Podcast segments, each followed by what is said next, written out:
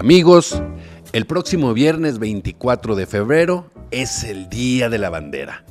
Un símbolo pues muy importante que nos da a los mexicanos, que nos genera identidad. Y para hablar un poco de este tema tan interesante hemos invitado a platicar al historiador José Luis Ortiz. Gracias por permitirnos esta conversación acá en El Respetable. Hombre Bruno, es un placer venir a tu prestigiado programa y muchas gracias por invitarnos y darles voz a los desvalidos. Para empezar, me gustaría que nos dijera usted quién es, a qué se dedica, para que la gente que nos ve en el respetable eh, lo conozca un poco más. Pues yo soy José Luis Ortiz, soy ingeniero agrónomo, he trabajado como servidor público durante 40 años en los tres niveles de gobierno, fui presidente de la Federación Agronómica de Jalisco, presidente de la Asociación Mexicana de Ingenieros, vicepresidente de la Cámara de Industria Alimenticia, consejero y secretario general de la Cámara. La primera pregunta que me gustaría hacerle, eh, un poco sencilla para entrar en el tema, es ¿qué significa la bandera para los mexicanos? Pues la bandera creo que es lo que nos da origen. Tú te vas a acordar cuando andabas en Washington, que buscabas algo, que dónde encontrar una bandera o ver a la bandera, y viene siendo el símbolo de la hermandad lo que te da presencia y lo que te da forma como ciudadano. Sí, es una manera como de que nos da identidad, ¿no? Cuando andan allá en, los partidos de fútbol, siempre se agarran de la bandera y, oh, hay, un, hay una anécdota bien interesante de que no sé si sea cierto o no, de que Juan Escutia fue el niño héroe que se dio vuelta en la bandera y se aventó, esa es, es Juan Escutia. Mira, eso, eso, los niños héroes no existieron prácticamente. Lo único que le da sustento es que se encontraron cinco cadáveres en el cerro de Chapultepec y eso es lo que dijeron.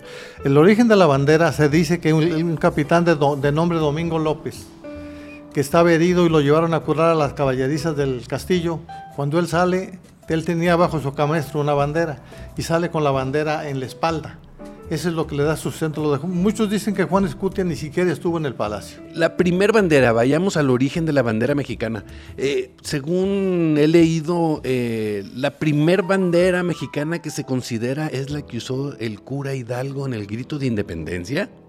Ese es el primer estandarte. No es bandera porque México no, tenía, no, no teníamos prácticamente patria y no teníamos bandera. La primera que se aparece es Hidalgo, luego Morelos sacó otra, luego los insurgentes sacaron otra, luego la, de 1821 la bandera trigarante, la de 1822 prácticamente de Iturbide que venía un águila con la corona, luego la bandera republicana que ya la sacan y le quitan la corona, Porfirio Díaz sacó otra bandera en 1893, Venustiano Carranza sacó otra en 1916, hasta que Gustavo Díaz Ordaz hace un decreto para que la bandera no se le modifique absolutamente nada y ya quede, quede oficial con medidas y colores y con el diseño. Nuestros colores eh, de la bandera son muy representativos, jefe. ¿Qué significan los colores de la bandera? Bueno, los colores de la bandera, primeramente para Agustín de Iturbide, el blanco fue la religión, el verde la independencia y el rojo la unión de europeos y americanos. Pero para Benito Juárez,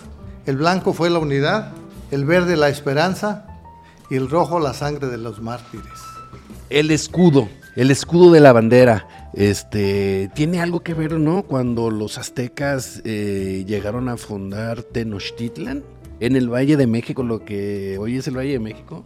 Según las voces del viento de la historia, los aztecas eran un pueblo peregrino y venían buscando un lugar donde establecerse su dios Huitzilopochtli les dijo, o les ordenó, o, los iluminó, que tenían que encontrar un lugar donde estuviera un águila sobre un nopal devorando una sirviente, una serpiente, perdón, y que ahí deberían de establecerse. Y es prácticamente esto fue en el lago de Texcoco y ahí es, donde sigue la fundación de Tenochtitlan. El próximo viernes 24 de febrero es el Día de la Bandera. ¿Por qué el 24 de febrero? Bueno, el 24 de febrero de 1821 fue cuando Agustín de Iturbide, en Iguala, manda hacer la bandera.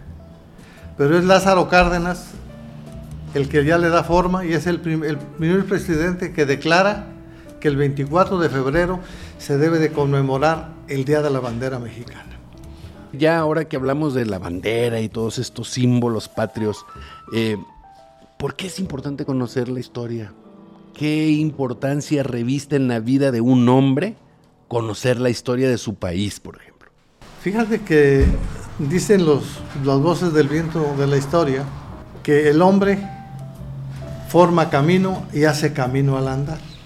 Tú debes de entender, Bruno, que todos los seres humanos tenemos luces y sombras.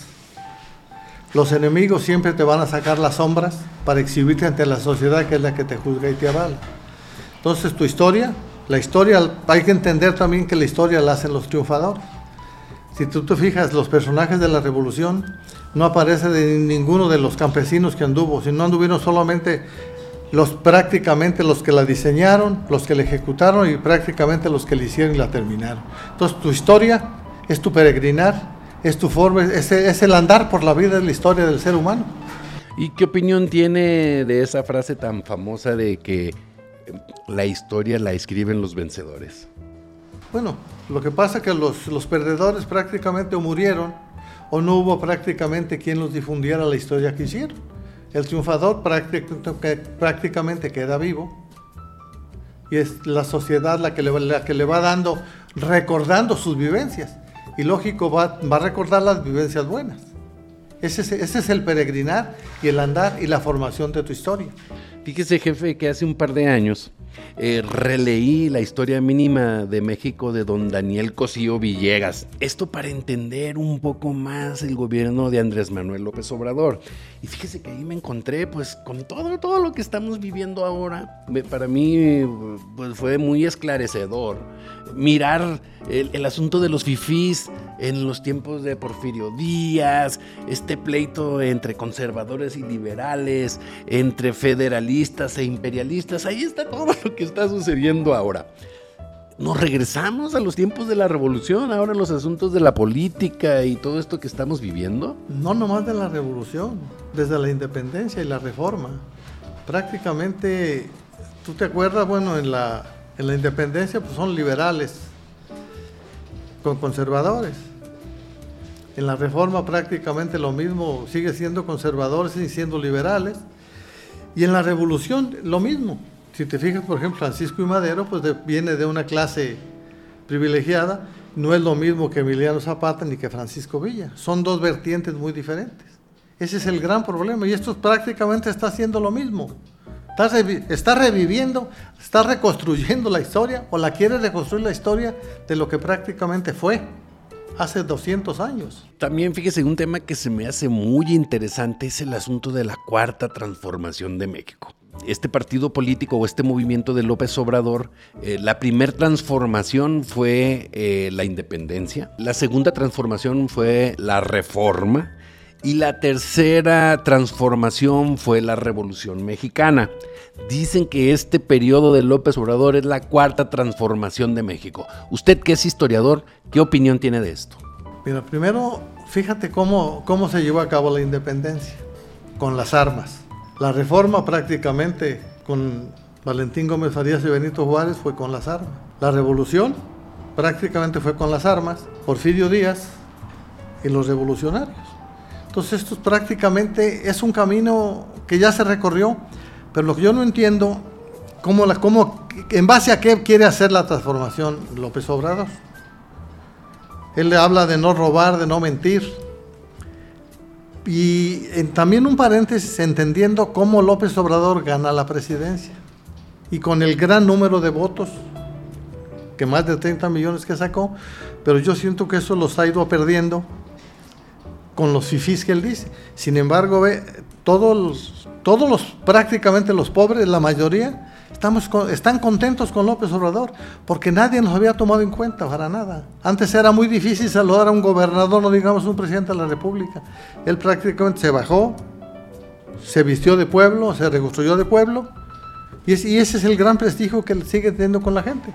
Fíjese que algo que me parece muy interesante y que creo que es donde hay que centrar la atención en esta transformación que está viviendo México, que sí la está viviendo, no en el, en el sentido y en el modo que quieren que suceda los fifís, pero mire, usted va y trata con alguien que es el de el de giras de López Obrador y es un muchachito normal, moreno, así como yo usted ve a, un senador que está haciendo un movimiento y ve un mundo de chavos, de gente joven que quién sabe dónde estaba en este país, haciendo cosas, transformando cosas. Antes era pura gente encopetada, pura gente de corbata, pura gente cerrada, elitista, clasista.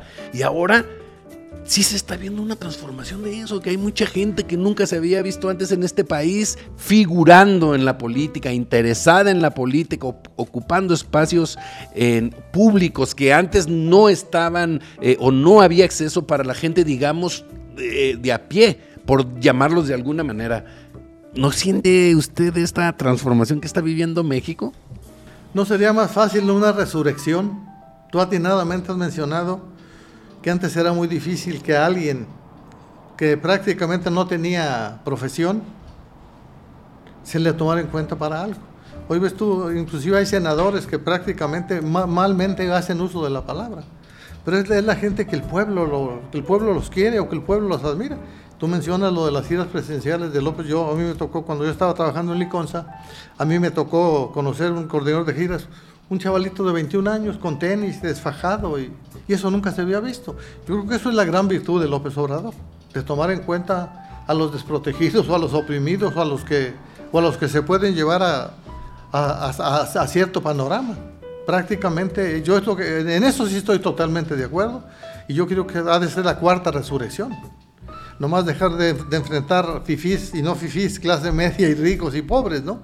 Pues yo creo que sería la cuarta resurrección. Pues muchas gracias por permitirnos esta conversación acá en El Respetable. No, hombre, Bruno, es un placer. Y ojalá nos vuelvas a invitar. Y muchas gracias por darle voz a los devalidos. Y es un lujo venir a tu prestigiado programa. Y muchas gracias. Y me considero ser tu amigo y ojalá sigamos siendo amigos tuyos todo el tiempo.